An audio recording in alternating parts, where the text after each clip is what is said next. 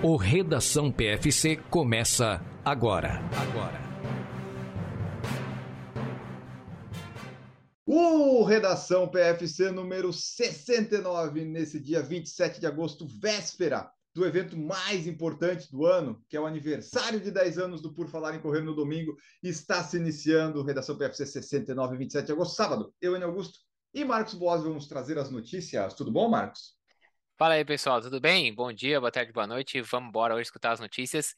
Que assim, acho que não precisava nem ter outras notícias. A notícia são os 10 anos do PFC. E é, tem coisa mais importante do que isso? Ó, o pessoal tá até fazendo uma comemoração, acho que vai ter até uma, sei lá, um pessoal vai se reunir aí em Floripa, não vai ter um negócio assim, né, Augusto?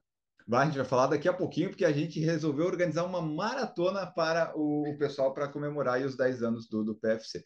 E quem lembrar, ano passado nós fizemos uma redação PFC, eu não lembro o número, sobre o aniversário do PFC, porque foi exatamente num sábado. Então está tudo relacionado, deu certo. Mas esse sábado, né? O sábado não é o dia 28 que é o aniversário, o sábado é o 27, é o dia do Rio Paranapanema em São Paulo, dia do psicólogo, dia do corretor de imóveis e o dia da limpeza urbana. Veja você. Também o nascimento mais antigo registrado na Wikipédia é de quem? Do Confúcio, o filósofo chinês que nasceu em 551 a.C.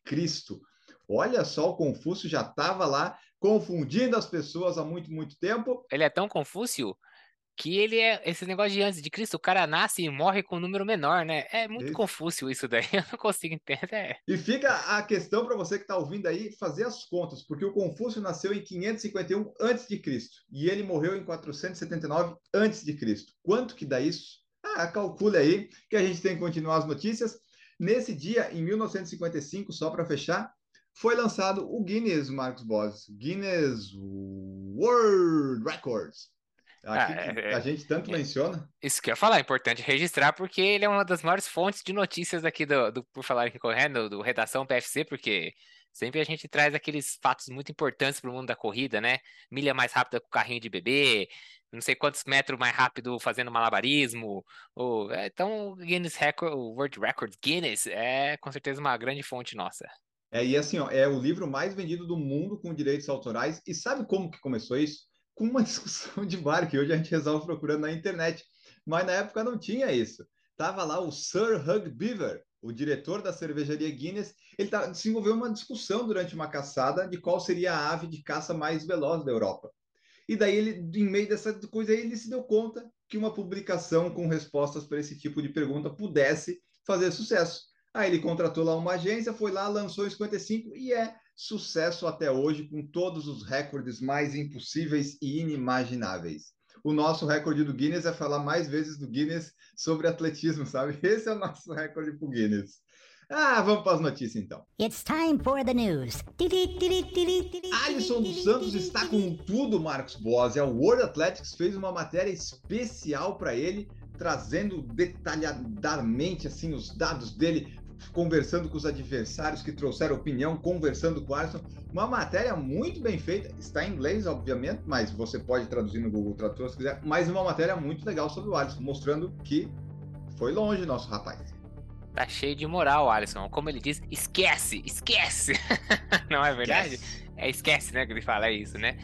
Pois é, é. A World Athletics fez essa matéria e trouxe, inclusive, aí a opinião sobre o Alisson por parte do Warhome é, e do Benjamin, né? O, dos três, os três primeiros aí, os três grandes, as três grandes estrelas do 400 com barreira. Então, o Warhome disse que ele tem sido enorme. É, ele está correndo e ganhando muita alta confiança. Eu sei o que é preciso para correr esse tipo de tempo, e embora eu quisesse que fosse eu, estou muito feliz por ele. Então o Warhome aí tá todo altruísta aí, né? Não, é, não é ele que tá quebrando os recordes agora, nem ganhando as provas, mas tá todo, todo altruísta e feliz pelo, pelo Alisson dos Santos.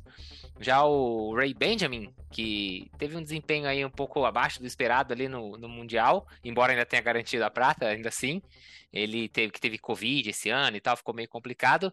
Ele disse que o Alisson é quem tá carregando o evento nas costas agora, né? Então tá acreditando aí a audiência, né? A chamar a atenção que tá chamando às custas do Alisson. Então o Alisson tá que tá cheio de moral. Bom, merece, né? Vamos falar bem a verdade.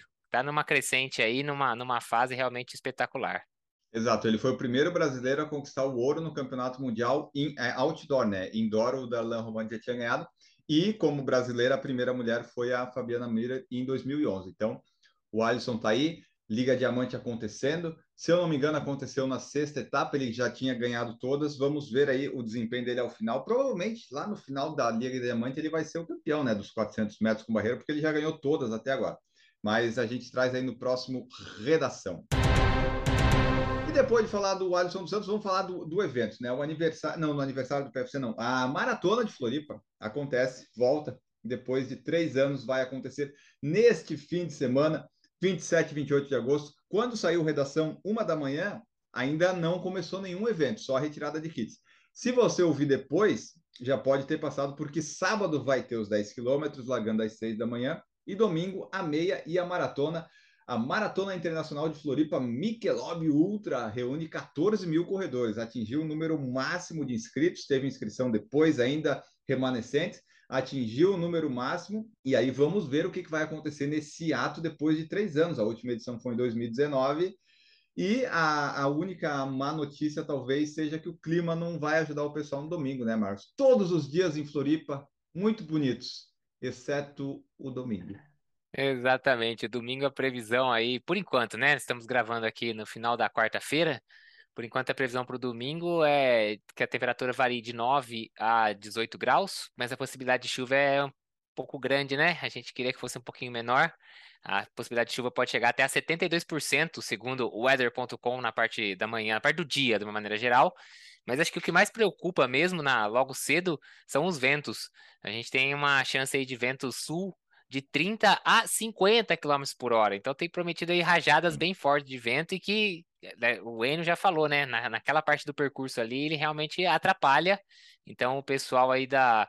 O pessoal da meia também passa por ali, né, Enio? Então, Não, o, o da meia da... ele vai voltar antes da entrada do túnel. Então o pessoal da maratona que talvez pegue a pior parte sofra, do vento sofra sul, mais. que é na Via Expressa Sul, depois do túnel. Vai do 14, aí vai até o 20 pouquinho retorna, dá do 14 ao 24 mais ou menos a, na Via Expressa Sul, ali depois do túnel, é onde o vento sul pode se apresentar de maneira mais assim extravagante. Então aí, ó, o pessoal da maratona já fica esperto aí que depois do túnel o bicho vai pegar, já guarda um pouquinho de energia para essa parte que está passando ali pelo meio da prova, né? 14 ao 24, 25, então você vai estar tá ali vindo numa parte que ainda está animado e entrando na segunda metade da prova, guarda uma energiazinha ali, cabeça no lugar para não, não quebrar com essa ventania que parece que vai pegar aí e vai atrapalhar um pouquinho o pessoal da maratona.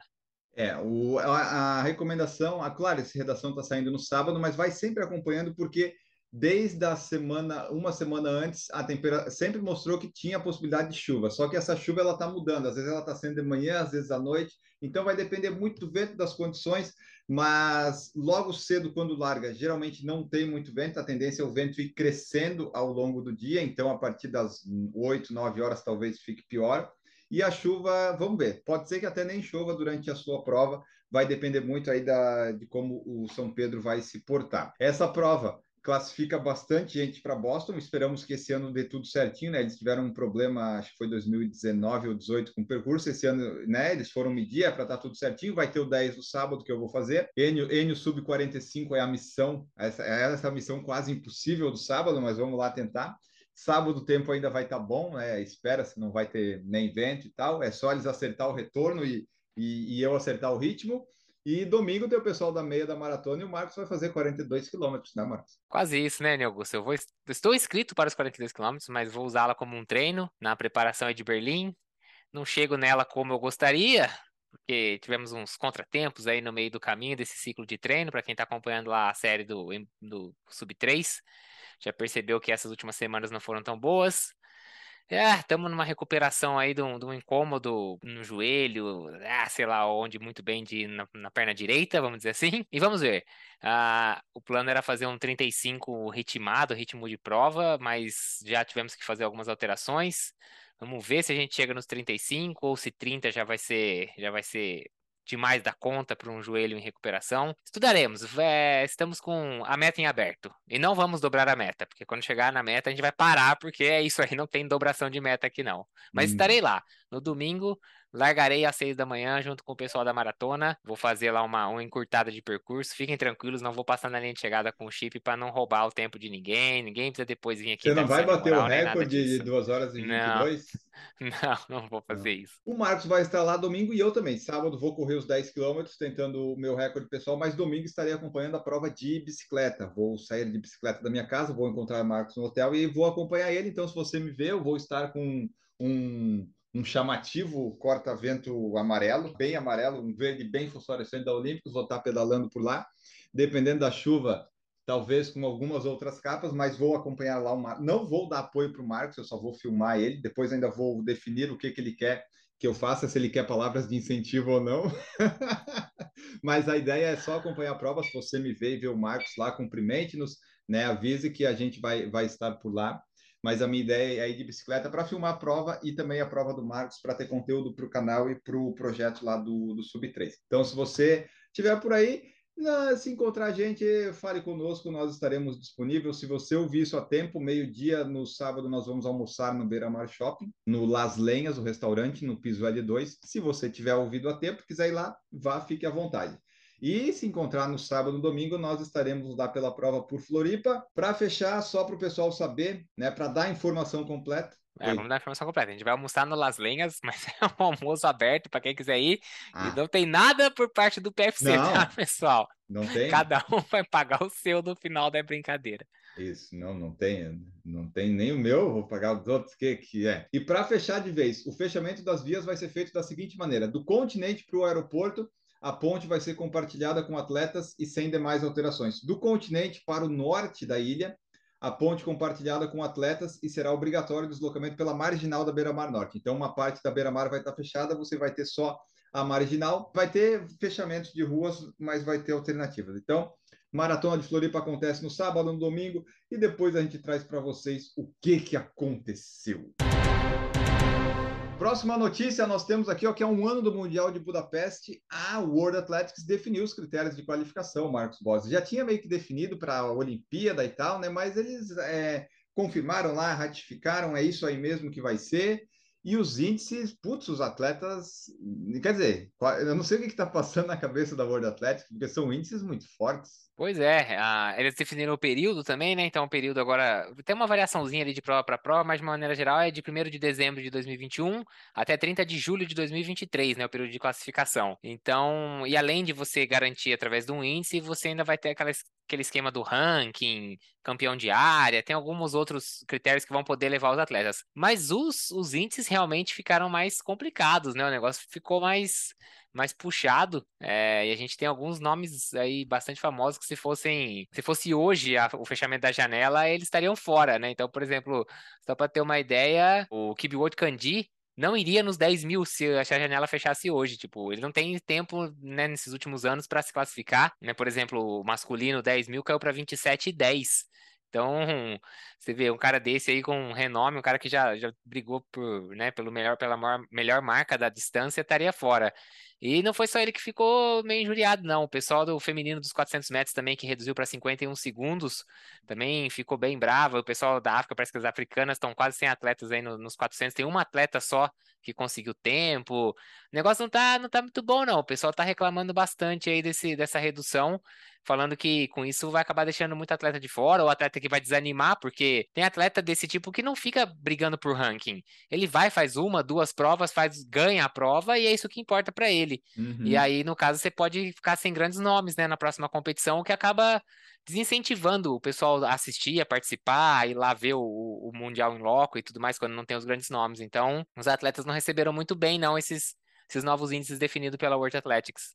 É, e lembrando que esses índices são o mínimo exigido, né? Tipo, fez, classificou mas vai ter também a colocação no ranking de pontos da World Athletics ou como campeão continental. Então, no final das contas, muita gente ainda vai poder entrar, mas se você pensar assim, ah, eu tenho que fazer um índice para ir para o Mundial, para as Olimpíadas, você já meio que né, você dá uma desanimada. 100 metros, por exemplo, é 10 segundos. Nos 100 metros, esse ano, só 25 pessoas fizeram abaixo de 100 no masculino, abaixo de 10 no 100 é, metros masculino, sendo 11 americanos. E o Brasil nunca fez isso na história. Na então, história, assim, é, o Brasil não tem. É. pelo índice já não vai, teria que ir pelas outras critérios. Então a World Athletics colocou aí uns negócios que sei lá o que ela estava pensando quando definiu isso, tipo, ah, só vai pelo índice quem for super fodão, sabe? Ficou muito é... forte isso aí. Ah, e aí complica, porque, por exemplo, imagina um atleta brasileiro que está ali muito perto de fazer um sub-10. Aí ele pensa, pô, se eu não fizer sub 10, eu corro o risco de ficar fora. Então ele vai correr atrás de ranking. Para correr atrás de ranking, ele vai ter que correr um monte de prova. Se Chega ele corre um monte de prova, talvez ele nunca vá fazer o, o sub 10. Então, é, sabe, fica. É, tem lá, seu, tem seus. Tem, eles têm certa razão na, na reclamação, mas por é. enquanto é isso que a World Athletics definiu. Isso. E, e, tipo, né, ele vai chegar no Mundial, por exemplo, ele chega e chega estrupiado, não vai passar da primeira fase. E gente falar, ó, oh, lá o Brasil de novo não conseguiu, mas às vezes não é só por causa, né, de falta de talento ou alguma coisa assim, às vezes é esgotou fisicamente. Muito complicado. E para fechar, os atuais campeões mundiais vão receber o convite para a competição, assim como os vencedores da Liga Diamante, do circuito de marcha atlética e do circuito de provas combinadas além dos principais colocados do martelo na Continental Tour. O índice é esse, mas vai ter tanta outra forma de entrar que muita gente vai estar lá, só que talvez alguns mais desgastados fisicamente. E tivemos também a meia maratona de Buenos Aires, que fez parte, ela sediou o sul-americano de meia maratona. E o brasileiro Jonathan Cruz foi o brasileiro melhor colocado, Marcos Paulo. Fala para nós aí do desempenho dos brasileiros, que foi uma prova muito rápida em Buenos Aires. Foi, foi realmente foi muito rápido, né? Se a gente, vamos começar falando aqui do masculino. É, a prova serve como sul-americano, mas não tem só sul-americanos participando. Então, né, só para trazer aqui o ganhador da prova, que foi o, o Gerba de Baba, fez 1 hora e 26 segundos. É. E o segundo colocado também. Então, tipo, os dois ali disputaram ali praticamente no photo finish para ver quem, quem, quem ficou com o primeiro lugar. Né? No caso, o segundo foi o Jim Kallen Adani e em terceiro lugar ficou o Félix Kibitok os três africanos, né? Os dois primeiros da Etiópia e o terceiro do Quênia, né? O Félix é queniano. Pensando agora no sul-americano, uh, vamos trazer aqui o destaque: o vencedor do sul-americano, ou seja, o primeiro sul-americano, né, mais bem colocado, foi o Christian Vascones, do Equador, com uma hora 1,56. E uhum. o brasileiro mais bem colocado foi o Jonathan de Oliveira Cruz, como o Enio já tinha falado, com uma hora 2,31. Uma bela marca, uma hora 2 é uma marca bastante interessante. O uhum. Wendel Jerônimo de Souza foi o 14 colocado no geral, né, na prova inteira, com 1,249. O Paulo Roberto Paula, né, Paulo Paula, foi o 24 no geral com 1 hora 4,28. O Cícero Evandro Ferreira dos Santos foi o 34 com 1,522. E o Wellington Bezerra da Silva, o famoso Cipó, fez 1,703 e ficou em 45 no geral. Aí, ó, bom, bons tempos, principalmente ali o do Jonatas, 1 e 2, 1 e 2, se você dobra isso para maratona, tá na, na meta para o índice do Mundial, que é 2,940, né? A questão é que dobrar para maratona nem sempre dá certo. No feminino, nós tivemos vitória, obviamente, africana. A Irine, que mais do Quênia, venceu com 1,756. Bom tempo, hein? 1,7. A Atalel Darg, da Etiópia, fez 1,756 também.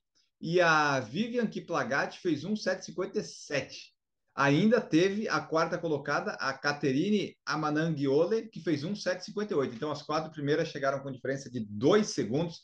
Foi uma chegada bem, né? Uma baita de uma chegada. E a quinta também, né? A quinta fez um 801, 3 segundos também. O pessoal ficou, em 5 segundos é. chegaram às cinco primeiras. Então é. Uma boa chegada. Foi, foi acirrada, é. E a primeira sul-americana foi a Florência Borelli com 1,929 da Argentina. A primeira brasileira foi a Graziela Zarri. A Grazi lá, a, que treina lá no Quênia junto com o Daniel, namorada dele, fez 1,11,53, um baita de um tempo e uma meia. Se pensar naquele negócio de maratona, de repente, para fazer uma abaixo de 2 horas e 29, tem que ter uma meia abaixo de pelo menos né, uma hora e 12, uma hora e 13, né? E bem ali, né? Mas assim. É, uma hora e 12 é justo já. O ideal mesmo é, é que tivesse um e 10, um 10 Isso, alguma tá coisa tá para pensar. Mas tá indo, tá indo. Tá indo. E tivemos também, ó, a Amanda de Oliveira fez o recorde pessoal dela lá com 14,43, ficou em 22 segunda, foi a, a, a melhor brasileira do Sul-Americano, eu acho, né, do time que estava lá do Sul-Americano. A Jennifer da Silva chegou em 19 com 1,12,58, então bons resultados. Andréa Hessel, 24 com 1,15,30. Depois tivemos a Jéssica Ladeira Soares em 27 com 1,16,25. E a Simone Ponte Ferraz com 1,17,48, 29. Então, tivemos aí várias brasileiras com destaque para esse 1 e 11 da Graziele Zarri. É ela que não estava representando a seleção brasileira, né? Ela não ela não estava é, representando é, não, a equipe não, brasileira, no sul-americano, né? isso. Não, não, no sul-americano, ela estava correndo avulso, assim, particular, né? É isso, não estava lá pela, pela seleção. Tava Brasil porque é brasileira, mas não no, no sul-americano. Né? Tanto é que a, a, a Graziele a Grazi e a Jennifer do Nascimento foram as duas melhores brasileiras, mas não estavam dentro do sul-americano. Então, a melhor brasileira do sul-americano foi Amanda de Oliveira. Essas confusões aí de, de competições que são dentro de provas, né? Mas tá aí, bons resultados, meia de Buenos Aires se mostrando uma meia maratona muito boa para fazer tempo. Se você quiser, coloque na sua lista aí. Geralmente é em agosto, finalzinho de agosto, uma prova muito rápida para você correr, bater seu recorde pessoal. No mesmo fim de semana, no domingo, tivemos os etíopes dominando a meia maratona do Rio. Não deu, Marcos Boss, só deu Etiópia, não deu para os brasileiros dessa vez. Foi quase, né? Vamos lá. No masculino, a Zefa Bekele, da Etiópia, ficou em primeiro com 1,0347. Você vê como a maratona, a meia de Buenos Aires foi muito mais rápida, né? Ah, em segundo lugar, ficou Gilmar Silvestre Lopes, o melhor brasileiro, foi o vice-campeão, 1,404. Ah, o Giovanni dos Santos ficou em terceiro com 1,411. Gustavo de Souza, o quarto, também brasileiro, com 1,527. E o Said Makula, da Tanzânia, ficou em quinto, fechando o pódio. No feminino, aí as africanas dominaram um pouco mais, né? A Mestavut Truné, da Etiópia, ficou em primeiro com 1,13 cravado. A Fantuger Laza em segundo, também da Etiópia, 1,1304. Janete Massai, do Quênia, na terceira colocação com 1,1445. E a primeira brasileira foi a Larissa Quintão, né? Ficou em quarto, eh, embora ela seja quintão, ela ficou em quarto lugar com um 1602. Adorei. Desculpa. Eu, eu, eu queria ter feito essa piada. Muito ah, boa, muito boa. Boa, né? E em quinto lugar, a Jaciane Araújo, também brasileira, com 1,2108. Então, esses foram os pódios aí masculino e feminino da meia do Rio de Janeiro que aconteceu no último domingo. Exatamente. Essa daí que é uma das meias mais tradicionais, estava na sua 24 edição. Também geralmente acontece aí por agosto. Se você não consegue ir até a Argentina, se conseguir até o Rio, vai ali que é uma prova que pode ser bonita. O clima ajudou esse final de semana, então dá para você correr bem. Mas se for para correr rápido, rápido mesmo, eu acho que é Buenos Aires, né? Mas Rio, se é a sua segunda opção, pode ser também. Tivemos uma tragédia, Marcos Bossi, morte, uma morte no Ultra Trail do Mont Blanc, um brasileiro. Primeiro a gente descobriu que era uma morte no, no Ultra Trail do Mont Blanc, depois que era um brasileiro, depois a gente descobriu o nome e descobriu que ele, ele, ele era muito conhecido, né? Nós que não habitamos esse mundo de ultra e de trail, a gente não sabia tanto, mas depois que a gente viu o nome ali do Orlando Yamanaka, a gente viu várias pessoas prestando homenagens, falando dele, porque ele tinha, ele vivia bastante esse, esse universo né, da corrida de, de, trilha de montanha, ele gostava disso que fazia, mas infelizmente sofreu um acidente lá na, na Ultra Trail do Mont Blanc e veio a falecer. É, pois é. Bom, primeiro do cara tá participando, é, ele não estava na Ultra Trail do Mont Blanc, ele estava num dos eventos que, que ocorrem ali na semana do Ultra Trail do Mont Blanc, uma isso, prova isso. sem ser especificamente a do Ultra Trail, mas é tudo organizado pelo pessoal do UTMB, Ultra Trail do Mont Blanc. Vamos ficar no UTMB que fica mais fácil. É, no TMB. Um e a gente, é, a gente percebe, bom, primeiro que o cara tá lá, obviamente que ele não vai ser um, um, um, perna de pau da corrida. Então, realmente, quando a gente vê o Cristiano Fetter falando dele, depois o Sidney Togumi também, você fala, opa, esse cara é grande no, no meio, então, porque só os nomes grandes falando dele, e foi realmente uma tragédia. Ele que tinha 59 anos, tinha bastante experiência, pelo que a gente viu, estava participando de uma prova de 280 quilômetros, era uma prova em equipe que acontece ali na região da França, na, na divisa ali, né, França, Suíça, ali onde tem o, o Mont Blanc, e acabou que por um acidente, na primeira noite dessa prova, ao que tudo indica uma queda, ele acabou falecendo. A confirmação chegou aí algumas horas depois. Foi mais ou menos uma e meia da manhã, na terça-feira, no horário local. Aqui no Brasil ainda era segunda-feira, oito e meia da noite, né? Que já acabou de, acabou de passar agora, essa semana que acabou de passar. Tinham só dois brasileiros na prova. Quando a notícia chegou de que era um brasileiro, já, né? O pessoal já balançou aí, porque já sabia que só podia ser um dos dois, claro. Uhum. E realmente uma notícia muito triste. Aí perdemos um, um grande atleta do, do trail, do ultra trail, na verdade, né? Sim, ele era um grande conhecedor, praticante, né? É, como você falou, ele tem o um depoimento nas matérias, tem os posts no Instagram, você vê que realmente o pessoal tinha, tinha uma profunda admiração pelo Yamanaka. Infelizmente sofreu esse acidente lá. Eu, primeiramente, eu achei que era na, na UTMB, mas na verdade era um evento, né? A UTMB ainda vai acontecer no fim de semana, mas tem todos Isso. os eventos lá. Então fica aí a notícia e o registro. Continuando as notícias, nós temos que, além de Marcos Boas e mais, sei lá, 30 mil pessoas, a Kira D'Amato também vai tentar o seu recorde pessoal na maratona de Berlim, porque ela vai tentar, na verdade, o recorde americano. Só que o recorde americano é dela. Então, o recorde pessoal dela é o recorde americano ela quer fazer o recorde de tudo. Ela que participou da maratona do Mundial em agosto e vai para setembro. Esse pessoal da Elite, eles participam de muita prova, Marcos, eu tô achando. Você trabalha todo dia, não trabalha? É o trabalho deles também. Então tem que ir, vai lá, vai fazer prova, é isso aí.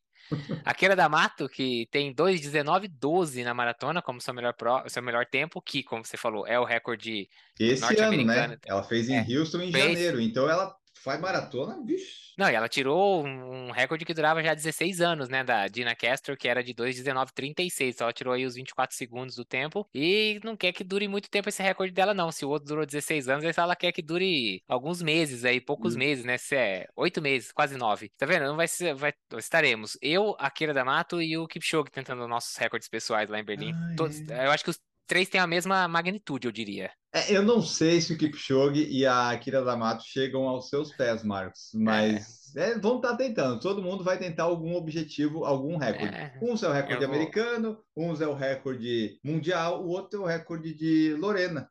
Talvez. Acho que não. Não? Não. Tem um cara que o Mu corre pra gaceta, talvez ele faça três horas na, na Uphill Tá, então é o recorde do pai da Catuxa. É, o recorde do bairro. O recorde do bairro acho que é, pode ser meu. Ah, então é isso, pessoal. Ela vai estar tá lá. Vai ser a segunda maratona de Berlim dela. Em 2019, ela foi a 17 colocada com 2,34,55, o que tinha sido um recorde pessoal na época para ela, para ver o tanto que ela melhorou. E ela só, só vai melhorando. Por isso que eu, com 35, eu tenho muita expectativa de baixar meu tempo na maratona daqui a alguns anos.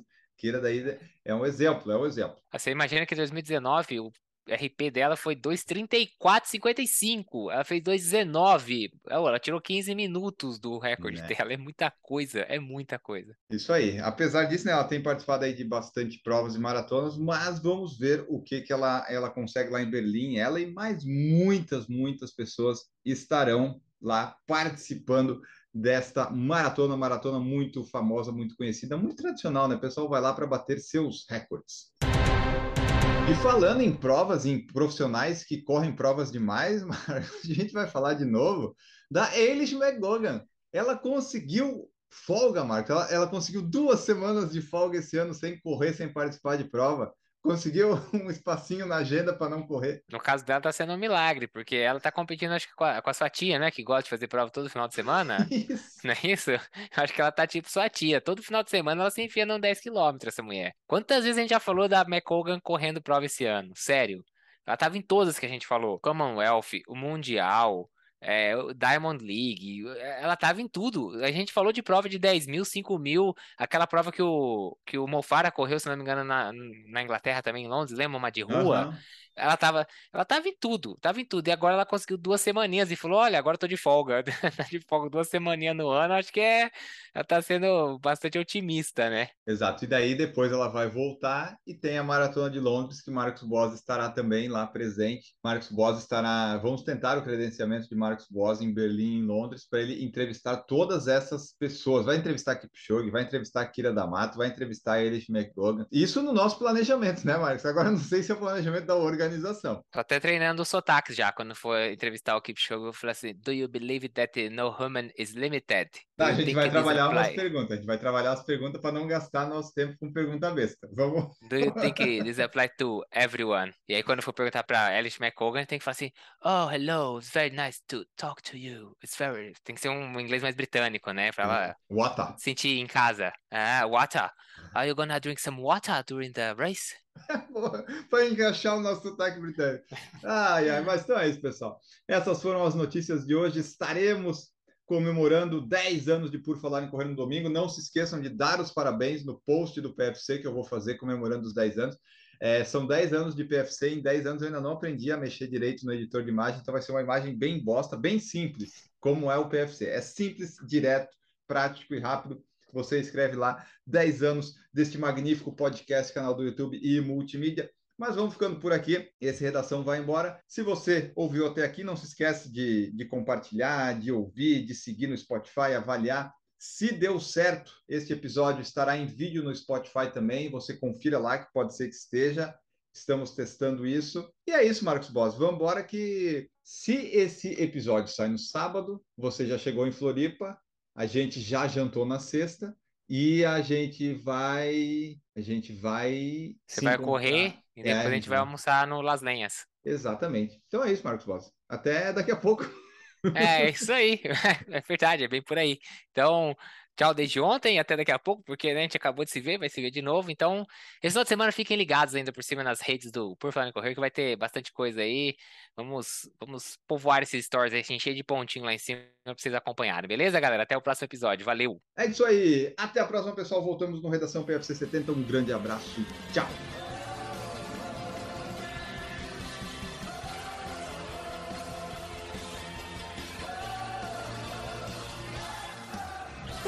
Então, por falar em correr, podcast multimídia.